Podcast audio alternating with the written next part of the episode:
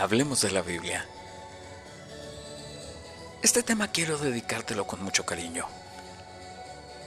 Es con la idea de que tu fe sea acrecentada a cada instante, sin importar la prueba que estés enfrentando. El tema se llama prueba de fe. Y para mí la fe es el motor que mueve mi existir, activa mi modo de pensar y mi modo de esperar. Permíteme explicarte. Por fe espero amanecer al día siguiente después de dormir. Por fe espero que el sol saldrá por la mañana. Por fe creo que prenderá mi motocicleta para llevar a cabo mis compromisos. Por fe creo que los alimentos que como en un restaurante han guardado las reglas de salubridad para que no me enferme. Por fe creo que las cosas para mí, eh, aunque sean aparentemente imposibles, como mi salud o mi bienestar o mi economía, serán realizadas por el poder y la ayuda de Dios.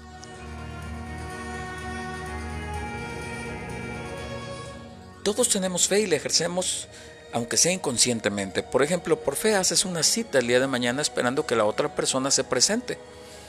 Por fe compras una casa a pagar a 10 años esperando tener vida y suficiente dinero para pagarla. Por fe cada vez que te subes a un avión esperas que el piloto, al cual no conoces, esté capacitado para maniobrar y operar el avión. Tienes fe que las condiciones y mantenimiento del avión estén al 100% y que aterrizarás perfectamente en tu destino. Por fe tomas medicamento esperando que el médico te haya recetado lo correcto y que sirva para aliviarte. Por fe le dices diariamente a tus seres amados, nos vemos al rato, sin saber si volverás a verles. Buscando la definición de un diccionario sobre qué es fe, encontramos La fe es la creencia, confianza o asentimiento de una persona en relación con algo o alguien y como tal se manifiesta por encima de la necesidad de poseer evidencias que demuestren la verdad de aquello en lo que se cree. La palabra proviene del latín fides, que significa lealtad, fidelidad. Fe también significa tener confianza plena en algo o en alguien. En la práctica religiosa la fe es fundamental. En este contexto se denomina fe al conjunto de creencias de una religión, en cuyo caso es equivalente a la doctrina.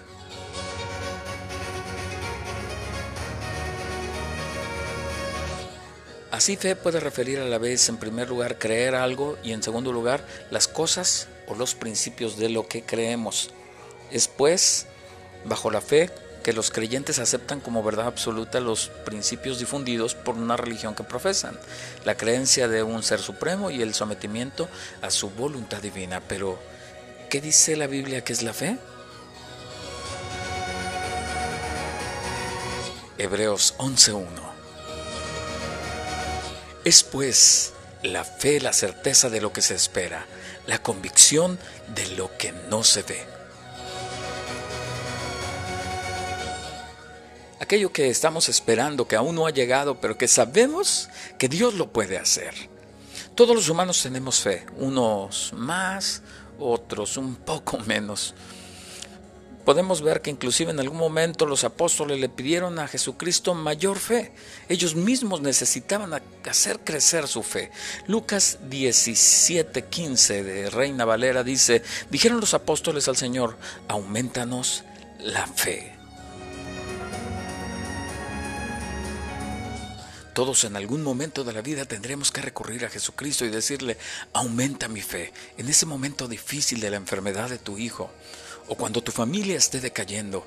En ese momento en que las cosas parecen imposibles, tendrás que recurrir al Señor y decir, aumenta mi fe.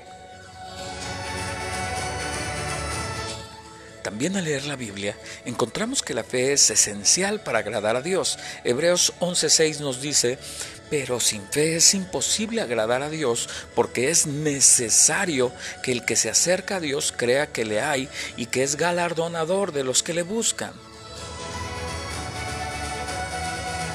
La fe es básica para tener un encuentro real con Dios, mas es importante que esa fe sea puesta en práctica y se vean acciones que acompañen a la fe. Te voy a leer Santiago 2, 14 al 17. Hermanos míos, ¿de qué aprovechará si alguno dice que tiene fe y no tiene obras? ¿Podrá la fe salvarle?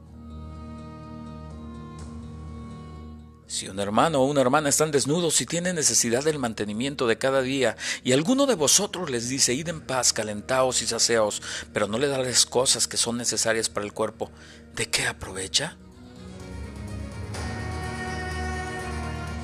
Así también la fe, si no tiene obras, es muerta en sí misma.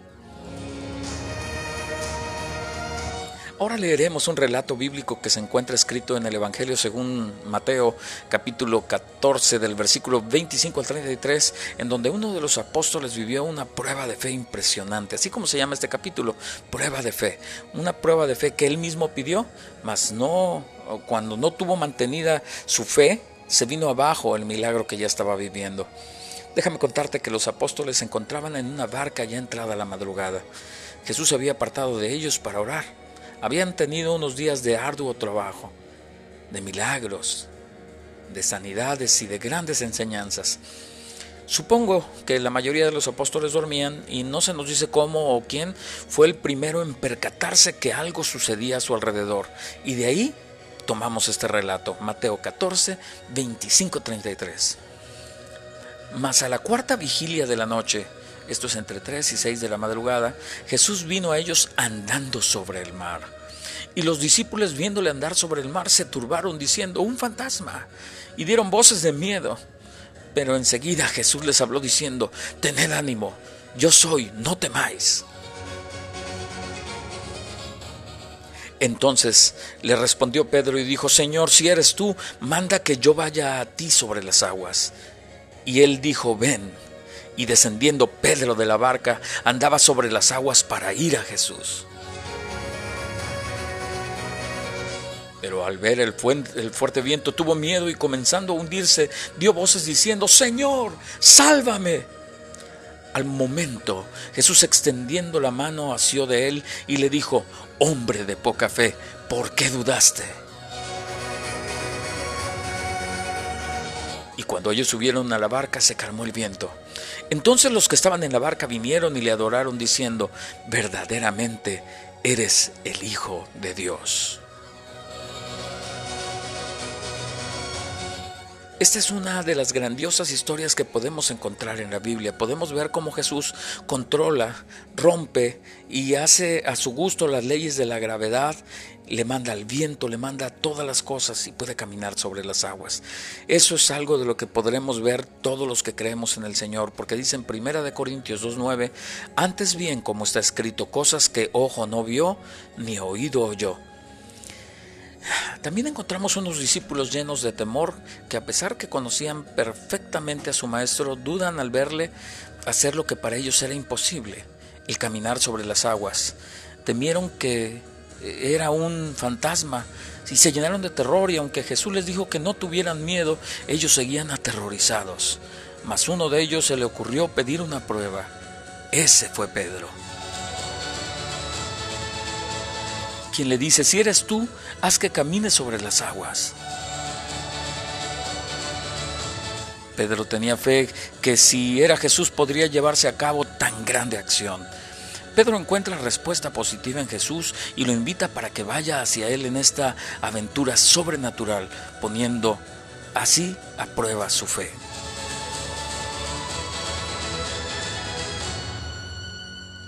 Pedro caminaba sobre las aguas. Su fe estaba dando frutos, mas debía pasar una prueba más. Empezó a sentir un fuerte viento que lo hizo quitar su mirada de Jesús y le hizo sentirse débil, frágil, expuesto al peligro. Pues dejó de ver la magnificencia de Jesús y puso su vista en la situación adversa que se presentaba en ese momento en aquel imprevisto que le hizo dudar que podía seguir su caminar en fe. Pedro había iniciado con fe, pero al ver la prueba terminó y empezó a hundirse.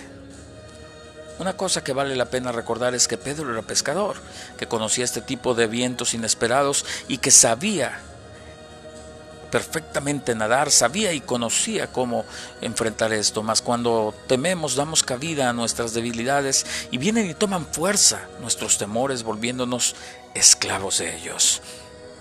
Aquel que hace unos momentos vivía el más épico momento de su vida, al caminar sobrenaturalmente sobre las aguas, ahora estaba lleno de temor, de pánico, sintiendo que iba a morir, pues empezó a hundirse. Por su fe eh, lo había hecho, pero su fe se había ido de él, solo podía ver el problema y no podía ver a su Salvador, aquel que todo lo puede.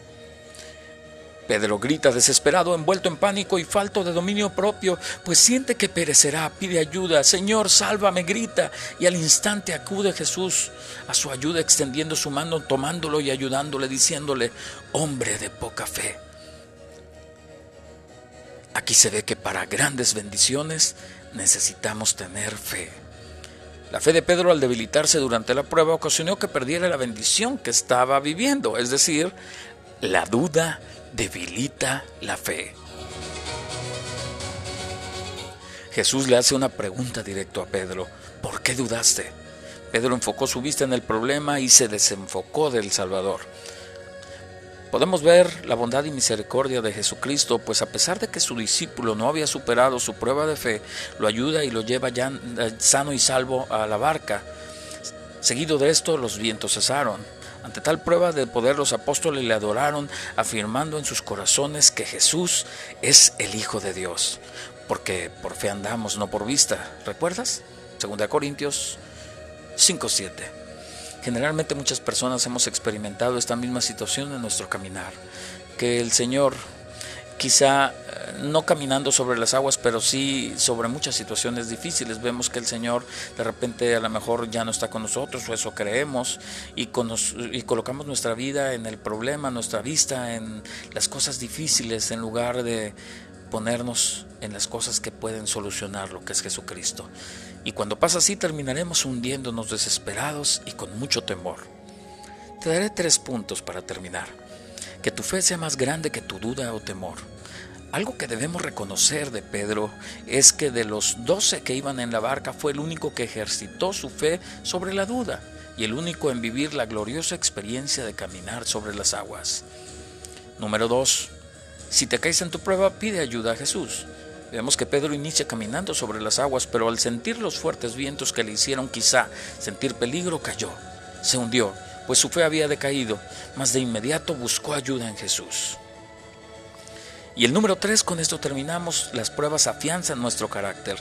Vemos que Pedro regresa seguro a la barca, en brazos de Jesús, trayendo con esto no solo fe en él, sino también en los que fueron testigos de lo sucedido aquella noche.